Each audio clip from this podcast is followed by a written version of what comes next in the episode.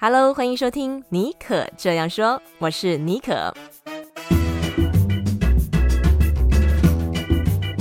妮可这样说是一个分享不离职创业、个人成长、品牌经营的 Podcast 节目，协助你将副业发展成事业，拥有更多选择权。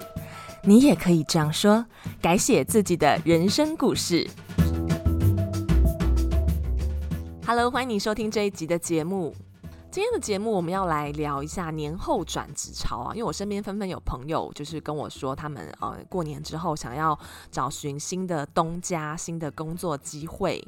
因此，今天就特别邀请到国际猎头和海外职涯专家，也是《二零三零转职地图》一书的作者 Sandy 啊，来跟我们聊聊年后转职需要注意什么，还有就是嗯，比如说你要经营 LinkedIn 啊，有哪一些方法跟技巧，还有这个薪资谈判的一些眉眉嘎嘎。最后呢，我们也会讨论到二零二三年的国际职场人才的需求。今天这一集啊，可以说是干货满满。那我们现在就一起欢迎 Sandy。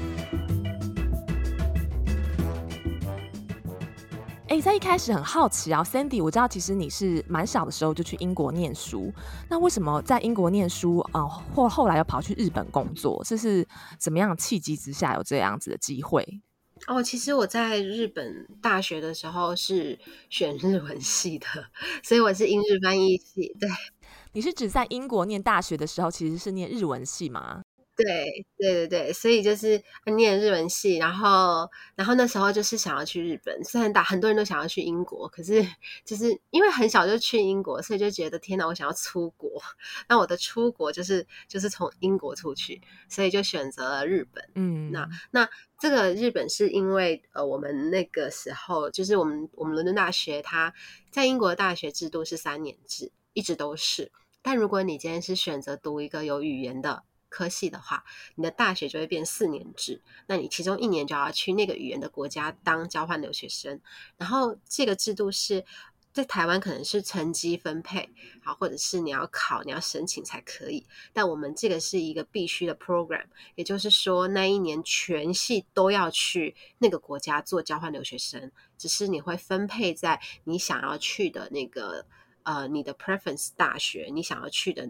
城市不太一样。那因为虽然我们都是日文系嘛，嗯、可是就以我们英国英国人来说，他们就全部人都选北海道，因为他们想要去滑雪。那其实没有什么人选，没有什么在看排名在选的。台湾就可能会哦，我要进东大，我要去去 KO，我要去庆应啊，去哪里这样？那那外国人还是看 location，那大概我们的那个。梦幻梦幻交换留学地点是北海道大学，所以我们全部的人都是拼命考很好的成绩，然后想要就是争取到北海道这样子。嗯，然后我那个北海道是放最后一个，我才不要去，很冷，或者整个会冷死。然后我就选了那个东京，就也是常去，然后还想说要去大阪好了。嗯，所以我就就是我的大学那一年就如愿的，也不用就是就是捡人家的后补，你知道，就直接就进去大阪大学，没有人要去。嗯，对对对，然后我就在我就。在大二的那一年，在大阪大学当了一年的交换留学生，还蛮好玩的。毕业以后是在英国伦敦，然后，然后在英国伦敦的时候，对对对，因为我们只是去大阪大学当交换留学生，所以我们大大三就回来了，大三全全班又回来，那全班。大概有十 percent 的人都没有回来，就当地直接结婚，或者是 找到日本老婆，然后找到日本老公，他们就决定放弃英国，他们都选择留在日本，就是生活这样子。那那很多人就转系，他可能觉得这日文系蛮无聊的，所以后来我就回来以后，我们就继续把这个日文系给修完。修完之后呢，在那个就业博览会的时候，刚好就是英国猎人头公司有找到我，但是他们当时是想要就是从英国 hire，然后外。外派去日本建立办公室，那他需要的是会日文的的人，就英日翻译的人，然后可以去帮去一起去设立办公室这样子。那就跟着跟着 country manager 一起过去设立办公室，所以我就那时候就是就是小白兔，然后想说哦，就可以去日本工作。然后他们是说在东京，那就是会先在伦敦的总公司受训，以后跟着就是老板一起过，哎，跟着那个就是。就是我的主管嘛，就是我的 country manager 一起过去，然后我们就我就这样子进入了这一行。OK，那你多年来在猎人头产业，像你又是在呃日本的环境工作，我相信应该跟台湾有一些在呃 culture 上面很不一样。有没有什么印象最深刻的呃事情？嗯，我觉得是还好，但是也不是，我觉得是这样子。这件事情你要你要就按照这个游戏规则来玩，就是基本上。这个 culture 的部分呢，如果我今天进去的时候，我是以台湾人的那个身份跟 mindset 去融入他们的话，我可能会被欺负。但是因为就是在日本，然后然后我就是以那个从伦敦降落到日本的这个这个身份去跟他们沟通，然后然后去 co-work 的时候，其实就大家会蛮平等的。我觉得因因为那个 culture 是是这样，因为你知道英英文就是很直接。然后中文就是会有那个，我们也会对长辈很礼貌，可是英文没有，英文就是一个很 direct language。然后日文就分很多敬语，它跟德文有一点像，但是它哎是长辈，然后前辈，然后还有就是呃职场上啊，或者是社会上的地位，它有一个层次性的这个语言的用法。所以如我是就是给他不管，我就是给他用英文。那在英文就是我们就是 yes 或 no，然后或是就会一个很直接杀，那他们就会觉得哦。好吧，所以他们就把你当做是呃以外国人的标准来看待。那他用外国人标准来看待的时候呢，嗯、就比较不会出现你刚刚说的那个 culture shock。可是他们会 shock，我这边是比较不 shock。可是如果我把自己当成是一个像是哦，我要去遵我要去遵守日本的文化哦，日本女生就是要倒茶什么什么的，那就会很惨，因为从此以后你就是被挑。被贴标签，你被训练的很好，所以如果有呃 candidate 来，有人选来，然后老板来，或是有男性的同事来，你就会帮他把茶泡好。那其实是没有的，嗯、因为回去的时候，就是那个英国的老板就说：“哎，要要喝茶嘛，就是因为英国人就喝茶嘛。”他就说：“哎，do you want tea？” 然后我每次都是 “yes please”，所以我从来没有泡过茶。那 后来就是从那个英国公司离开，因为就转职了嘛，然后后来换到了。当地的 local 的 local 的日本公司的时候，诶，他们就会说，哦，那个，哦，春生你要泡茶，我就说，哈，我没有泡过茶，哎，我们台湾没有在帮人家泡茶的，我 乱讲，然后台湾人就打我，我就说我们就叫要喝就自己泡啊，然后我就说，而且通常都是人家泡茶给我喝，好，那日本人觉得我很白目，所以他就他就觉得我这个人就是很奇怪，然后他不是很开心，但是他必须要接受，但他没有到。翻脸的那种，他就是觉得，嗯，怎么会有个女生这样子，完全没有那种女性的优雅，应该要泡茶，然后把茶端过去。然后呢，就是从那时候开始，他们就不会叫我泡茶，可是他们一样叫其他的女生去泡茶。所以我觉得这个是一个很重要的点呢，嗯、就是你你去到日本，你明明知道它是一个比较对女生不是那么友好的环境的时候，那你就千万不要去去呃屈服你自己。对，我觉得就是那时候你就是、嗯、哦。反正没差，你就演哦。我不知道，我们我们在英国就没有这样子，然后在台湾也没有这样子，所以对，可能不太方便，你自己去泡吧。对 对，非常棒。因为我曾经也在日商广告公司工作过，虽然是在台湾，但是我们也是奉行日本那一套，就是很呃呃要尊敬呃前辈啊，然后进电梯都要先进去帮忙按电梯，然后计程车也是要最后一个下车付费的。所以我非常能够体会你说的呃那样子的氛围哦。好，那后来就是在日本工作，也就是呃蛮蛮顺遂的。那在什么契机之下回到台湾，然后开始经营啊、呃、你这个 standis Recruitment Note 这个。部落格哦，其实我在日本的时候就蛮无聊的，因为那个一个人嘛，就是其实从头到尾都一个人，英国也是一个人，所以但是在在英国期间的那一个人的时候，网络没有那么发达，所以也没有什么部落格可以写。然后在在日本一开始 send this Recruitment Note 是因为我想要我想要写，不是其实我不是以经营个人品牌为出发点，是因为每次大家都问一样的问题，就假设你们可能比如说 Podcast 的访纲，每次都问说，去日本工作需要注意什么啊，或者是等等等等。后我就觉得每次问一样的，我干脆就写。然后我、嗯、我不是只有写工作，我是也写那个美食景点，就写写写。那写呢，写完以后就是只要有人问，我就复制连接，然后就丢。最后我就觉得不要再问我，你自己看。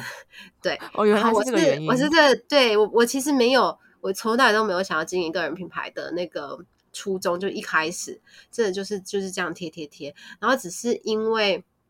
我有写这个东西，然后那时候也没什么追踪者吧，大概十几个、二十个。那其实我也没有要追踪者，因为那个是写给自己的朋友看嘛。嗯、那刚好就是在某一个因缘机会之下，就是认识到了那个一个那个什么，对，他也是布布洛克，然后我们就在聊天，我们就在一个聚会聊天。那当时那位布洛克他有出一本书，然后在那个聊天的现场呢，他的那个主编也有在现场。所以就跟这个主编做了一下很简单的交流，就是自我介绍交流。他他就觉得哎，我蛮有趣的。他没有认识就是从国外回来的人，因为他们的社交圈都是在以台湾为主。然后他就觉得说，哎，你这个内容好，你你的生活好有趣哦，然后你在做的事情蛮有趣的。那你有没有空？就是我们可以来做一个访问，或者是把它写成一个笔记这样子。然后就觉得哦，所以是要出，他是说就可以把它整理成一本书这样子。那我就说，可是我中文烂，你确定要出书吗？然后也也没有人认识我这样。他就说没关系啊，因为因为你分享的内容跟你的中文没有什么太大关系，就是你分享的内容是可以让让就是台湾的读者们看到另外一个世界的一个工作环境这样子。那我就觉得。听起来好像蛮有趣的，是因为他说是可以帮助到别人，他就可以透过这一些呃故事内容，让我们知道另外一个世界正在发生什么事情。嗯。可是那时候是疫情前，所以他的这个他的这个出发点呢，刚好也是就是在疫情前的时候，台湾很流行去国外打工度假，然后比如说澳洲啊，或者是那时候加拿大跟英国还有日本都算是一个蛮流行的的一个氛围，所以他想说可不可以借由这样的一个分享，可以看到更多内容。对，嗯，所以就因为这样子，然后我就我们就开始了这二零三零转职记录。可是他就说，那你有有什么粉丝啊，还是什么什么的？我说都没有啊，我那个我那个粉砖是是写来复制贴上，不是不是写来经营的。所以我是从那时候才开始要去经营那个粉砖，对。哦，原来是这样，无心插柳，然后碰到主编，才有了《二零三零转职地图》这本书啊。对，哦、然后这本书就、嗯、就整个拖累人生，就是写完以后，它就是很多东西就出现，比如说就是对，就是呃，受访的机会。所以你就要受访嘛，然后受访你就要去准备很多东西，然后你可能会有一些讲座的机会，然后或者是就是呃那些讲座都不是像大家想象的什么很高薪的讲师，就是可能去偏呃偏呃偏向平台啊，或者是一些教育机构啊，那就去做一些大学的这种分享，然后甚至是一些 volunteer 的工作，然后还有什么家扶中心，就很多这样子。可是这些呢就是就会重新整理到你的个人时间。然后你又要觉得这本书就是这个小孩生下来，你不能不管他，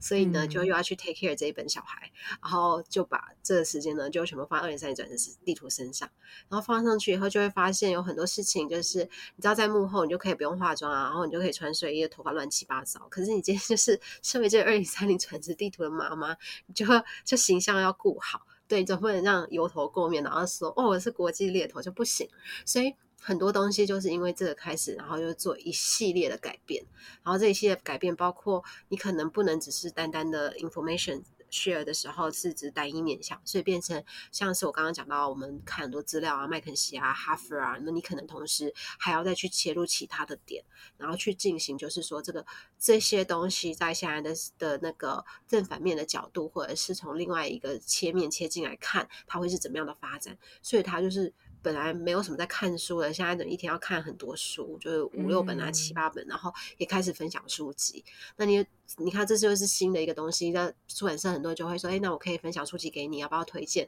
可能很多人就会觉得哇，很棒，都有免费的书可以看。但是其实，在出书之前，我根本不看书的，就是我不会看中文书，因为。就很就中文很厚嘛，然后然后我们都在国外长大，就是看都是看英文比较快，所以我就觉得 Oh my God，这个就是一个很多很多新的挑战，你必须要把它就是整理好，然后不影响到你的工作。对啊，但是工作还是在做，嗯、工作并没有就是因为出书而停掉。嗯嗯嗯，对。那我们大家最熟知你的，其实就是说你对这个国际的就业市场很了解，还有就是说一些找工作啊、转职啊。现在是二月中嘛，二月中、二月底之前，还是算是在这个年后的转职潮的一个旺季。嗯、那根据像是 Yes 一二三的求职调查，今年哦有高达百分之九十四的上班族哦，在农历年之后想要换工作。哎，我看到这个数字的时候，我还蛮惊讶的，还蛮高的。他说是创十四年的新高哦，而且转职。动能最强的是在三十五岁到四四十四岁的中壮年族群，这个也是让我非常的讶异。那就想要请问 Sandy，因为很多听众可能也开始要面临年后的转职潮，也许他现在正在转职，那有没有什么要特别注意的地方，或是你看到的这个哦趋势？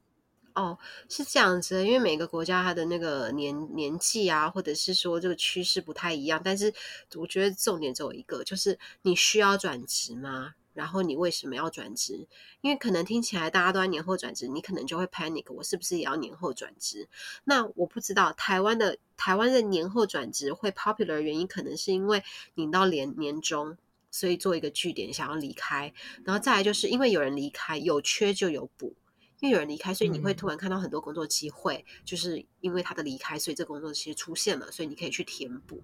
那如果说你觉得你想要转职的话，或者是他可以提供给你的条件是符合你现在的需求的话，那那当然就是。这个时间点的机会会比其他时间点要来得高，因为流动率嘛，因为流动要补。嗯、可是换句话说，其实一整年很多地方就是都是会有人才流动的这个这个情况。所以说，如果你想要换工作的话，也不一定局限是说一定在年后这样。那刚刚你讲到的这个年龄来看的话，可能他觉得已经做到一一个阶段了，因为三五到四十二大概是你工作有十年到十二年的工作机会。那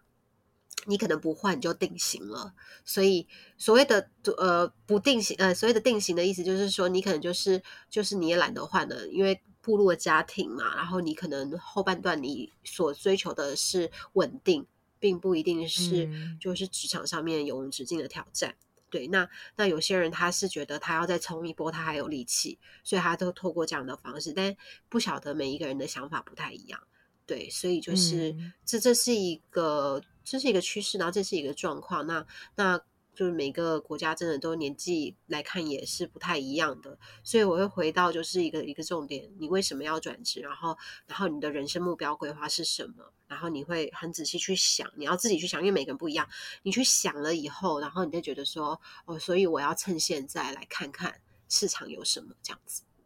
嗯嗯，我觉得这是一个很棒的提醒。有时候的确是会在呃，就是那个风潮之下，觉得说这个机会我不能错过，然后就投入。可是可能连自己嗯、真正想要的，或者是说你的职涯路要怎么走，可能还没有厘清。所以这个时候也可以停下来去问问自己心里面想要的。而且你刚刚提到的这个呃，就我们说到这个三十五岁到四十四岁这个区间，我觉得的的确，它好像是在那个职场上面，如果你要做奋力最后的奋力一搏，好像就是这个区段超过可能。在四十五岁以上，可能就也没有这种动力，或者是说也比较比较难了吼，对不对？就对这两件事情，第一个就是你如果是四十以上，你要去一个新公司，你要适应文化，在个人的这个适应力上面是一个。就是你也知道，以前如果你是二十岁、三十岁，然后你去一个新的东家，那你又开开心心，然后你说哦不好意思什么什么的。可是如果你今天已经就超过四十岁，你还会低声下气，然后说哎大家好，我来了，试着去融入嘛？你可能不会，而且你会觉得哦，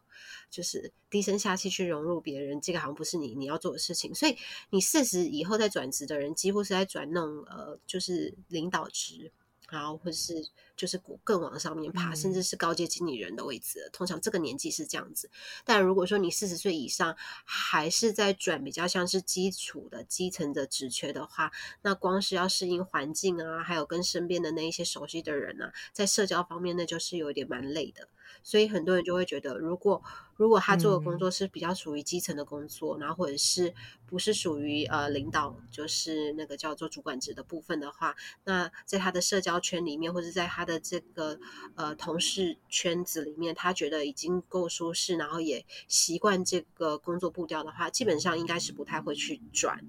然后去适应新的没有默契的这样子的同事们，这样子。那就是我们在转职的过程当中，有一种是说被猎人头挖掘嘛。那尤其是这种呃，刚刚讲的这种中高阶的主管，或者是说你是比较呃中年以上转职，通常这种机会也会比较多。那有没有什么样的方式可以让你更能够在就是你能见度提高，让猎人头能够发现你？还有就是说你们是怎么样去寻找呃人才的？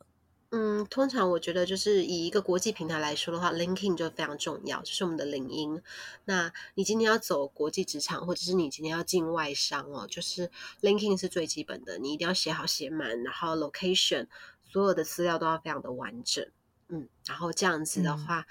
嗯、你才会被搜寻到。因为搜寻的时候，首先我如果是要找戏骨的工程师，我的 location 一定是放 Silicon Valley 嘛。然后我的那个嗯，那个叫什么 job title，我是放我一定是打 engineer。呃，如果我是一个搜搜搜寻者这样子，我如果是 search，那你要被我搜到，但是你都没有放这些关键字，那自然而然演算法就不会把你的这个 profile 就会是呈现在我的搜搜索里面，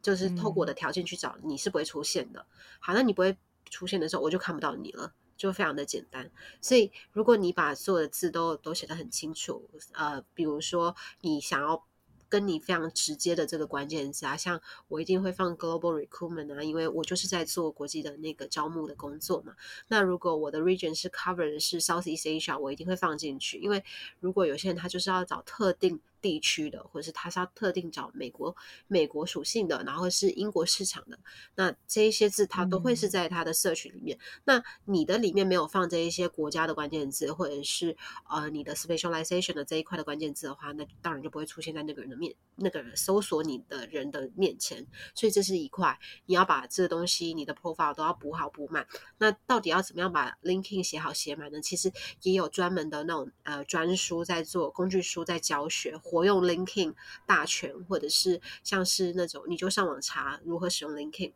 好，那这样这样的书，你去看它有一些更细腻的那操作步骤，你是可以把它调整一下的。这是一个。那带来第二件事情就是说，你要被看到的时候，基本上你的 profile 放在 LinkedIn 上面，它其实是演算法是透过连接再连接再连接的。所以呢，如果说今天呃，假设 Nico 有连连到我。然后有一个猎头是要找一个在戏谷，然后有在做 podcast 的人好了。那他没有认识戏谷的任何人，可是因为他连连连过我，我跟他之间在 LinkedIn 上面是有 connection 的，嗯、会因为这样子他就会看到你，所以你就会被那个人搜索到。所以他是 first degree、second degree 跟 third degree，他是有这样分的。对对对。那身为一个人选，如果你也没有跟任何人有连接的话，那你当然不会被看到。所以第二件事情就是你有没有主动去跟人家做 connection，但是。像猎头或者是 HR，他就是到处跟人家建 connection 的这个动作是是一个 daily job，就是我们我们日常生活中会去做的一个就是工作任务。可是身为一个一般人。你不会去主动跟人家联系，人家觉得你很奇怪。就是我是一个，我是一个路人甲，我可以跟你做连接吗？其实也不会，你可能就是可以跟他说，哦，我刚刚看了一些 article，我觉得你你的你的分享很有趣，我可以跟你建立连接吗？就很简单的那样一句话，你就可以跟他，他就会 accept 你的 connection。那你也可以从你身边的这个这个 professional network 开始。那基本上你有基本盘的那个这个呃 first degree，你就会去继续连到其他人。我觉得这一点是蛮重要的，对。然后再来就是 LinkedIn 上面有那个 recommendation 的部分，如果你过去曾经跟谁谁谁合作过，不一定是你的直属上司，可能是你的 partner，或者是你的呃。就是前同事们，他们离开了，然后甚至是你的同学都 OK，你请他们写个 endorsement 在上面，这个也可以 encourage 你的 profile 会更完整。哦，OK OK，哇。今天我觉得听到了，真的就是很收获，非常的丰富，有专业的这个猎头来国际猎头来帮我们哦，这个分析，尤其是第二点呢、我觉得就是建立 network，可能很很多人会忽略这样子，而且你刚刚也提供了一个方法，就是说可以，比如说这个呃这个人他有在分享一篇文章啊，你就可以透过这个做一个 talking point，把这个橄榄枝给抛出去，就会比较自然。对，我想要补充一点，像你知道那个。的那一本叫做《逆思考》（Think Again），就是 Ad、嗯、最近很红书很很红嘛，对不对？其实我就在 LinkedIn 上面，然后然后我就看到他，然后我去去你就去寄讯息给他，然后跟他做连接啊。就是他们他们会回直接 message 这个作者吗？可以可以，他们真的会回的。嗯对，但你你不能只是 send 一个 connection，要不要谁是 Sandy Su？但你可以说 I'm a reader from Taiwan，然后 found your article very interesting，can I make connection with you？他可能不会鸟你，可是可是有一些也也蛮收回你的，因为除了他之外，我最近在研究那个 Chat GPT 那个那个 AI Open AI，嗯，然后刚好有一个人他啊，我想一下，他是以色列的那个以色列的一个 cyber security 的总经理，然后他就是在上面在也是在 LinkedIn 上面写了一篇跟那个 Chat GPT 的那个呃反论，他就是说这个会影响到一个人类的一个威胁，然后他写到他的那个 threat，那在那个部分呢，他现在反正他就发表了一篇很长的文章，然后呢，我就去找找了他的那个文章，然后就去 linking 连他，然后跟他说，哦、，I found your comment very useful，然后 Thank you，那我可不可以跟你建立 connection？他就 accept 的 connection 了，其实就这样而已。就很简单，所以他其实没有大家想象的哦，我不能跟陌生人做 connection，不会，因为我们每天都跟陌生人做 connection。但是你要这样，connect，你才可以看到更多不一样的人在干嘛。因为 LinkedIn 是一个活用的平台，是你要去看大家在上面分享的洞察 insight，它不是，它不太像是脸书，是让你可能哦，就是他今天去那里吃东西啊，然后往美打卡，它的那个用途不太一样。对，那你要有够多的专业人士的这个 connection，你才看得到每一个人的那种很 sharp、很很锐利的那个分析，然后你从中间也才可以去磨练你的这个这个思维跟想法更国际化。我觉得这一点可以分享给听众。嗯，的确，就是去拓展自己在 l i n k i n g 上面的呃这个舒适圈啊，跨出这一步，可以建立更多 connection。好，那我们刚刚有提到，就是怎么样在 l i n k i n g 上面建立一个比较呃有竞争力的 profile，还有这样有机会可以被猎头看到。那被呃看到之后呢，然后你得到这个工作，这有一个最 crucial 的一个环节就是谈薪水啊。我觉得这个也是我们很多。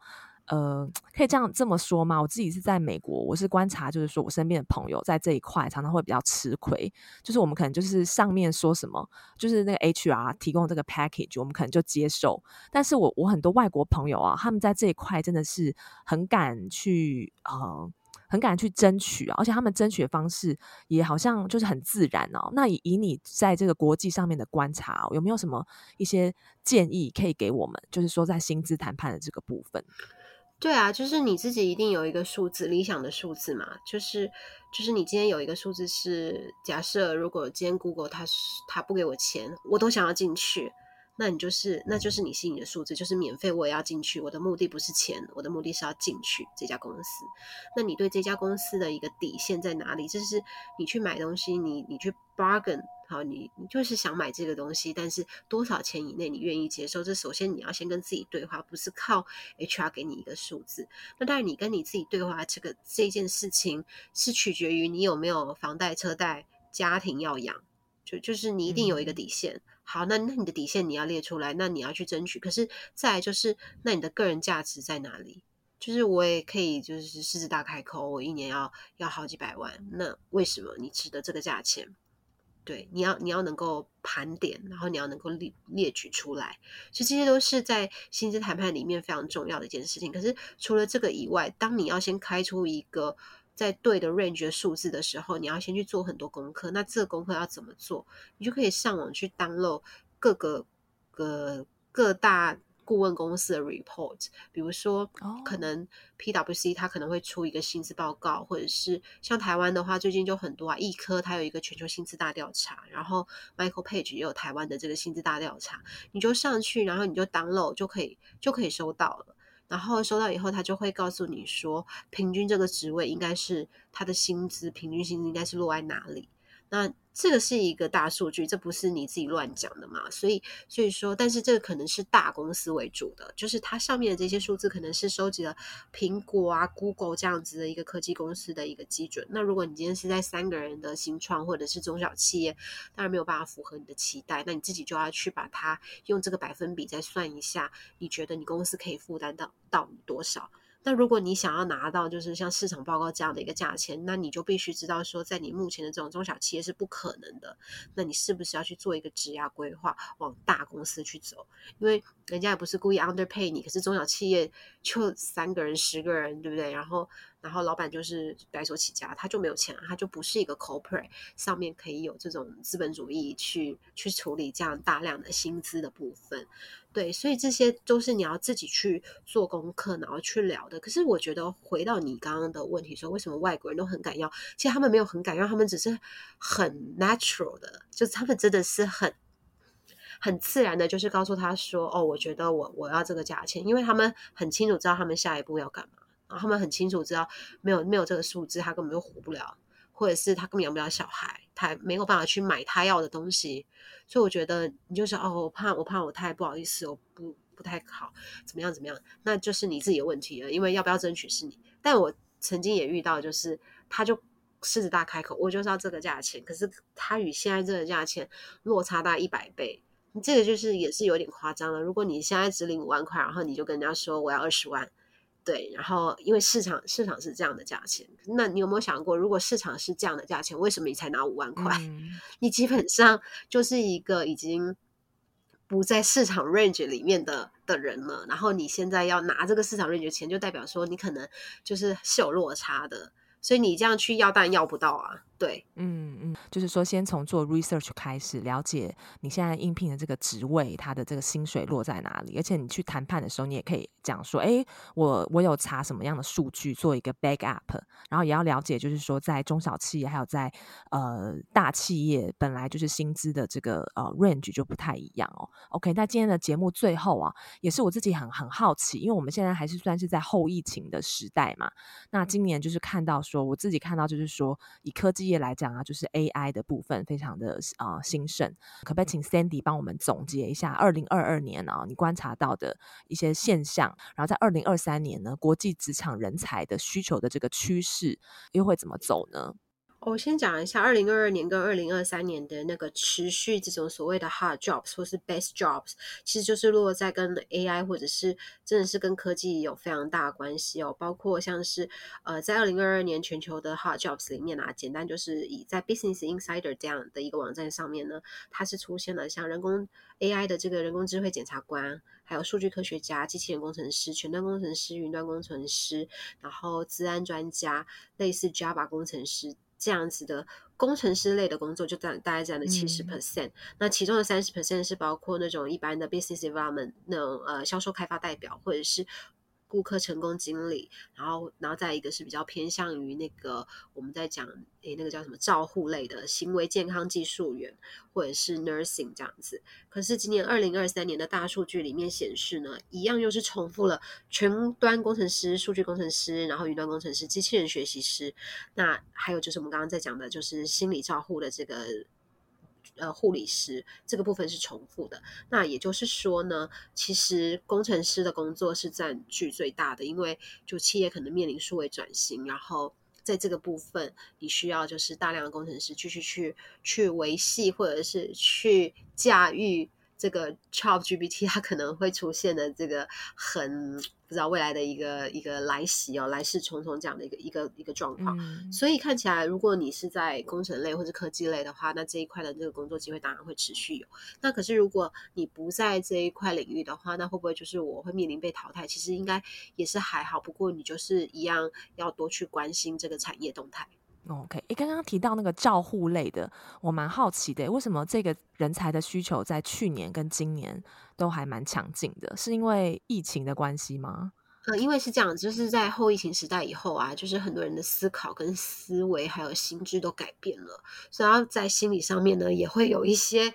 比较多的需求，哦、对。嗯对，然后我刚刚讲的这个行为照护，它就是这种 behavior care，就是比较像是心理师之类的，okay, okay. 可是是临床心理师。那可能在出现。较忧郁的状态啊，或者是需要一些情绪上面的 support 这一块呢，其实是有增长的情况。嗯，OK，非常的有趣。今天的节目我觉得收获很多。我们从这个 Sandy 他个人的经验，哈，在海外的工作经验，还有聊到就是年后转职潮，我们呃要注意什么，还有就是在 LinkedIn 上面的 profile 的经营，到最后国际啊，二零二三年国际职场人才的需求。好，那我们今天非常谢谢 Sandy 的分享。希望今天的节目对你有帮助啊！如果在新的一年啊，你想要提升英语能力，拓展商业思维与国际观哦，你也可以参考我现在和风传媒以及华尔街日报嗯合作推出的超优惠的订阅方案哦。自己是非常喜欢《华尔街日报》它中英对照、自由切换的功能啊，我觉得对增进英文实力有很大帮助。而且它上面也有丰富的这个国际金融市场啊和产业脉动的这个资讯。常年阅读下来呢，可以对这个国际情势有更多掌握，也会拓展这个商业思维啊。那这次的这个优惠方案啊，原价是一年啊是将近一万四千的订阅价，现在只要不到四千台币，三千九百八十八元，等于是你一天只要十元的台币啊，一个礼拜一。杯 Seven Eleven 的咖啡哦，就能畅享《华尔街日报》的优质内容。那订阅之后呢，你不但可以这个畅读《华尔街日报》的中英日全语系的这个独家授权内容啊，还有这个风传媒没有广告的这个 VIP 精选文章，以及每周会收到三封会员的专属电子报，还有机会受邀参加线上的趋势论坛，还有精英沙龙等活动。所以，如果有兴趣的人都可以点开嗯今天的节目资讯栏，了解这个优质的订阅方案。再次感谢你收听今天的节目。如果有任何想要分享的，非常欢迎你私讯到我的 IG，我的 IG 信箱是 sjbonjour，也邀请你到 Apple Podcast 帮我们留下五颗星，还有你的留言，或是把这集节目推荐给你身边有需要的人。好，那我们就下次再见喽，拜拜。